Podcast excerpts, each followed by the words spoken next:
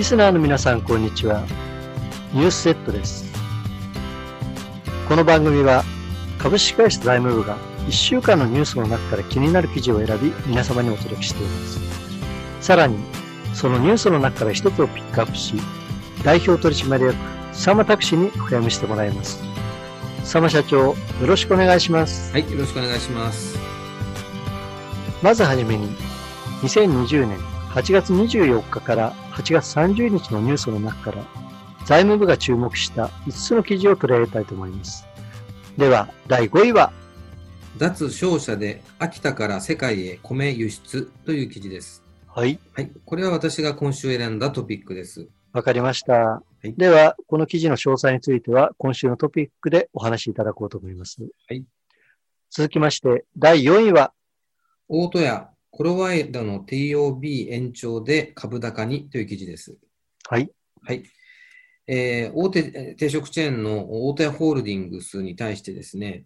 えー外食産業大手のコロワイドが、まあ、TOB、つまり株をお買い付けていくということを今やっているという記事は、まあ、このおニュース Z でも過去お伝えしているんですけども、はい、えーと、当初は8月25日までに45%の応募というような条件で、えーやるということだったんですけど、なかなか集まらなかったんですね。うんで、それを9月8日まで延長して、40%の応募があれば成立とするというように少し緩めたと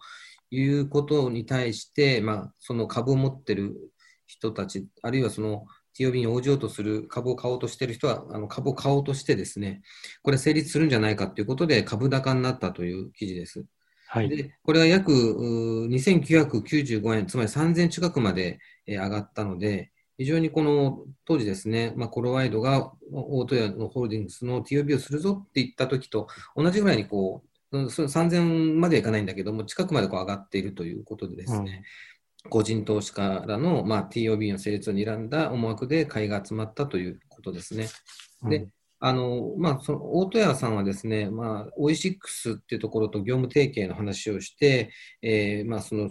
き株主を引き止めて、コロワイドの方に行かないでくれっていうような対策もしたんですけども、うんえーそれもそんなに効果がななかったのか、結局、コロワイドのこの政策がですね、やっぱり交換されたということは、えーやはり大戸屋がやはり赤字が続いているということも大きくあります。結局、いずれはあのコロワイドのまあ参加となって、まあ、大手のブランドを逆に今の時代に合った形で守っていくと、そういうふうに流れになるんではないかなというふうに読んでおります。はい、ありがとうございました。続きまして、第3位は、資産規模1兆円の三菱系 J リート誕生へという記事です。はい、えー J リートというのがありましてですね、これはあの、うんえー不動産投資信託という、まあ、運用商品なんですけど、はいえーそもそもアメリカでリートというあ REIT というのがあります。で、それの日本版をお作ったのが J リートなんですけども、で、これで、えーっと、その中で資産規模がですね、えー4位と26位の2つが合併して、えー1兆円規模、まあ、日本で最高のお資産規模のものができたということなんですね。はい、まあ、具体的には、えー日本リテールファンド投資法人、あと MCUBS ミッドシティ投資法人、まあ、いずれも三菱商事と UBS というところが出資してるんですけども、うんまあ、どういうことかっていうと、この2つはですね、あの日本リテールファンド投資法人が、まあ、商業施設中心に投資をしている、まあ、不動産の、えーリートなんですね。はいで、もう一つはオフィスに特化したリートなんですね。で、うん。そうすると、このおお互いに、あの、コロナにおけるこの経済の不透明なところで、お互いにちょっとリスクをヘッジする意味で、オフィスと商業って違うものを組み合わせた方が、リスクが分散になるよということで一つになろうっていう思惑なんですね。はい、で、アメリカではもう10兆円越すような銘柄がもうあるんですけど、日本ではまだまだリートはその1兆円が一番大きいということなんで、これから増えていくとは思われるんですけども、うん、まあ、日本でのこのリート、まあ、J リートはですね、個人の方でも買えます、新聞でも載ってますので、あの株と同じような感覚で買えるんですけども、こういうものが浸透して投資選択がまあ広がるということは、まあ、あ日本の経済にとってもいいことかなというふうに思います。はい、ありがとうございました。続きまして、第2位は、アメリカ運用大手、ヴァンガード社、日本市場撤退、中国市場強化という記事です。はい、えー、アメリカの資産運用大手のバンガードグループっていうのがあります。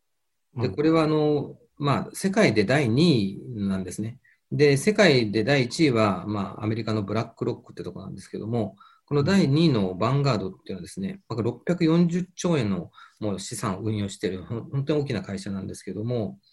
でこの会社があのアジアでの戦略、まあ、全世界でやってる中でアジアの戦略を見直しをしてですね、えー、日本とあと香港ですね、での、まあ、そういった投資信託とかそういうそういった商品を売るということを撤退すると。で、代わりに中国の本土の方に力を入れるというふうに発表になったんですね。うん、でどういうことかというと、中国本土が今年4月からですね、まあ、外資を取り入れようとしてですね、まあ、外資系の100%の会社をですね、あのまあ、認めるような法律も作ったりしながら、欧米のそういったところを呼び込んでいるというものがまあありました。で、あと、日本もですね、投資をする顧客がまあ少ないといいますかね、まだまだこう投資するという文化が日本にはまだ根付かないので、うん、えー、バンガードさんとしては、えっと、撤退するという判断に至ったと。中国の方がよっぽど金持ちがいると。まあ、これはまあ日本人の金融リテラシーの低さがですね、まあ、あの引き起こしたものでもあると思うので、もっと安心安全な投資のできる教育をしてみたり、そういった環境を作っていくということが大事なのかなというふうに思います。はい、ありがとうございました。はい、いよいよ最後になります。今週の第1位は？安倍晋三首相辞任表明です。はい。えー、安倍晋三総理がですね、辞任の意向を示しましたと。まあ、彼が登場した時は、ちょうどあの東日本大震災の後だったり、まあ、民主党政権から、えー、自民党が奪還した時だったりしてですね、非常にあの明るいイメージであの受け入れられたと。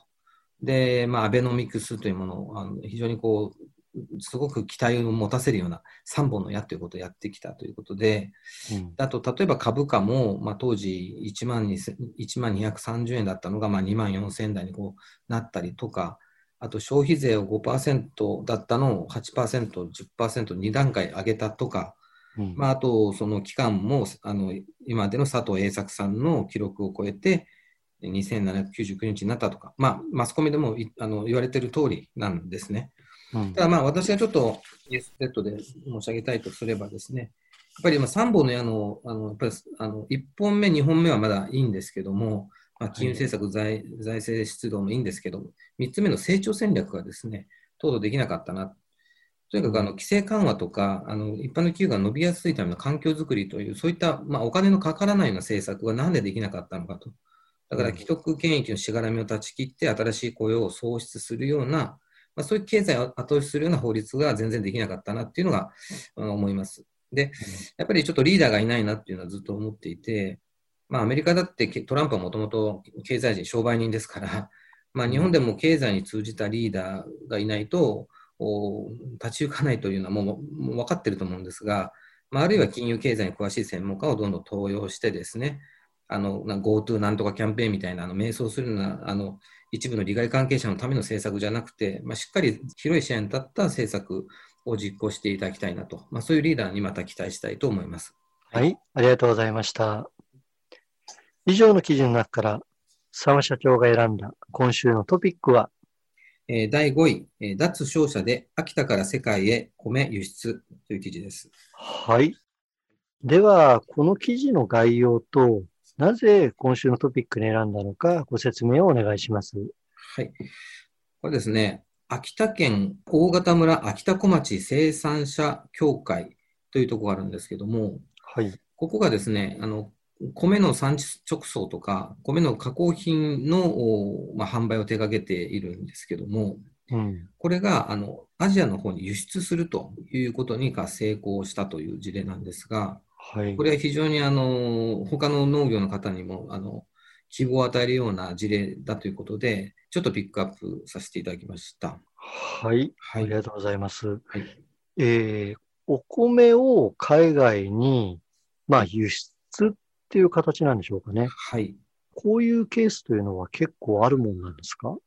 いや、私の記憶の範囲では、まあ、あまり聞いたことがなくてですね、うん、まあ、米といえば大体の農協さん、まあ、今で言えば JA さんが、まあ、買い取って、それを流通に乗せるという流れができてますので、はい、一般の農家の方は農協さんの言う通りに、えー、そこに納めると。で逆に言えば農協が指定した肥料を使うとか、うん農協さんが進める保険に入ったり、農協さんからお金を借りたり、ということで、はい。農協さんにもべったりになっているので、うん。そうすると、ものづくりだけに専念して、ものをどう販売するかなんてことは、農協さん任せで、その辺まで考えてなかったということで、なかなかものづくりはできても、商売はうまくいかいかずに自利品になっている例が多いわけなんですけどもね。なるほど。ということは、やはり、まあ、農協さんがいることによって、まあ、農業が今成り立っているという状況が日本の、まあ、はい第一産業なわけですよね。そうですね、そうです、うんそうです。はい。で、今回のこの記事ですね。まあ、これは日経新聞から引用されている記事かなと思うんですけれども、この日経に取り上げられるほど、この出来事というのはやっぱり大きなことなんでしょうか？あの、これとても大きいと思います。まあ、脱商社と言いましたけども、要するに JA のような、あの、そういった流通ルートに乗っけるでは、販売価格が合わなかったということなんですね。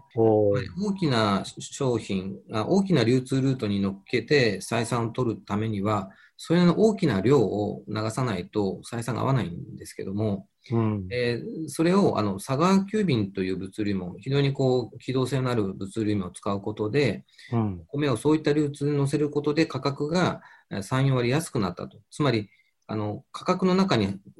含まれていた流通コストがうんと下げられたということで、うん。これだと、あの、ものづくりのもの方にとっては、いい商品を作って、あの、安く遠いところまで届けられるということですと、非常に販路が広がるということですので、まあ、その今までの JA に、だけに頼ってたという古いルールから、そういった風穴を開けたということでは、とても意味があるというふうに思いますね。でもこれってすごいのは、あの、国内じゃなくて、まあ、海外、えー特に今回はアジアですか？アジアの方への輸出っていうことですよね。そうですね。最初はですね、あの、中国を狙ってたんですけども、はい。まあ尖閣諸島問題で断念せざるを得なくなって、うん。で海外の展示会に年10回程度出展しているうちに、まあ、一応欧米とかアジア企企業などからあー、まあ、その問い合わせがあってであの秋田小町を売るんですけどもとにかく、あの価格がだけ安くしてくんないかと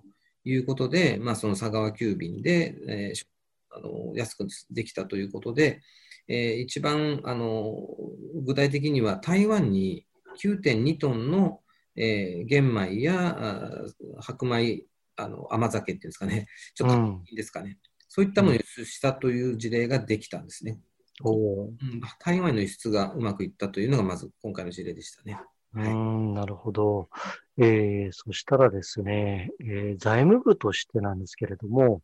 こういう形で、まあ、あの、地方の農業、農家さんがこういう形で動き始めたということで、えー第一次産業って変わる可能性ってありそうでしょうかね？そうですね、大いにあると思います。あの、はい第一次産業、農業はですね、特に米なんかは、うん。農協が全部買い取るから、あの君たちはただ作りさえすればいいよということで、うん考えないようにあの指導されてたわけですよね。はい。それが自分たちで考えて、現場の生産者が、農家が現場で考えて、えこういうあの販売のルートの仕方もこう変えていくことで、うん農業をあの世に出していくと、世界に出していくということができるので、うんあのつまり品質、日本の農業の品質は間違いなくこう評価されるので、はい。どう届けるかだけだと思っているんですけども、そこをあの既存の JA みたいな流流通ルートではなくて、もっと合理的なルート。で、今回はそのそんなに、なんていうんですかね、あの商社ほどの規模ではないにしても、まあ、その佐賀急便がちょうどいいあのコスト価格のいいいい塩梅でこう採算が取れたんだと思うんですけども、はい。このやり方をあの横展開していけば、まあ、米だけでなくて他の、まあ、農業についてもできるでしょうし、うん。もしそれができないとすれば、それを邪魔している何らかの規制とか既得権益をもう取り外すというところに、まあ、例えば政策とかそういったことがメスを入れてもらえれば、農業はもっともっと伸びるなっていうふうに私も確信はしております。はい。わかりました。どうもありがとうございました。今週のニュースセットは以上になります。お聞きいただいた皆様、どうもありがとうございました。ありがとうございました。また来週もお耳にかかりましょう。また来週。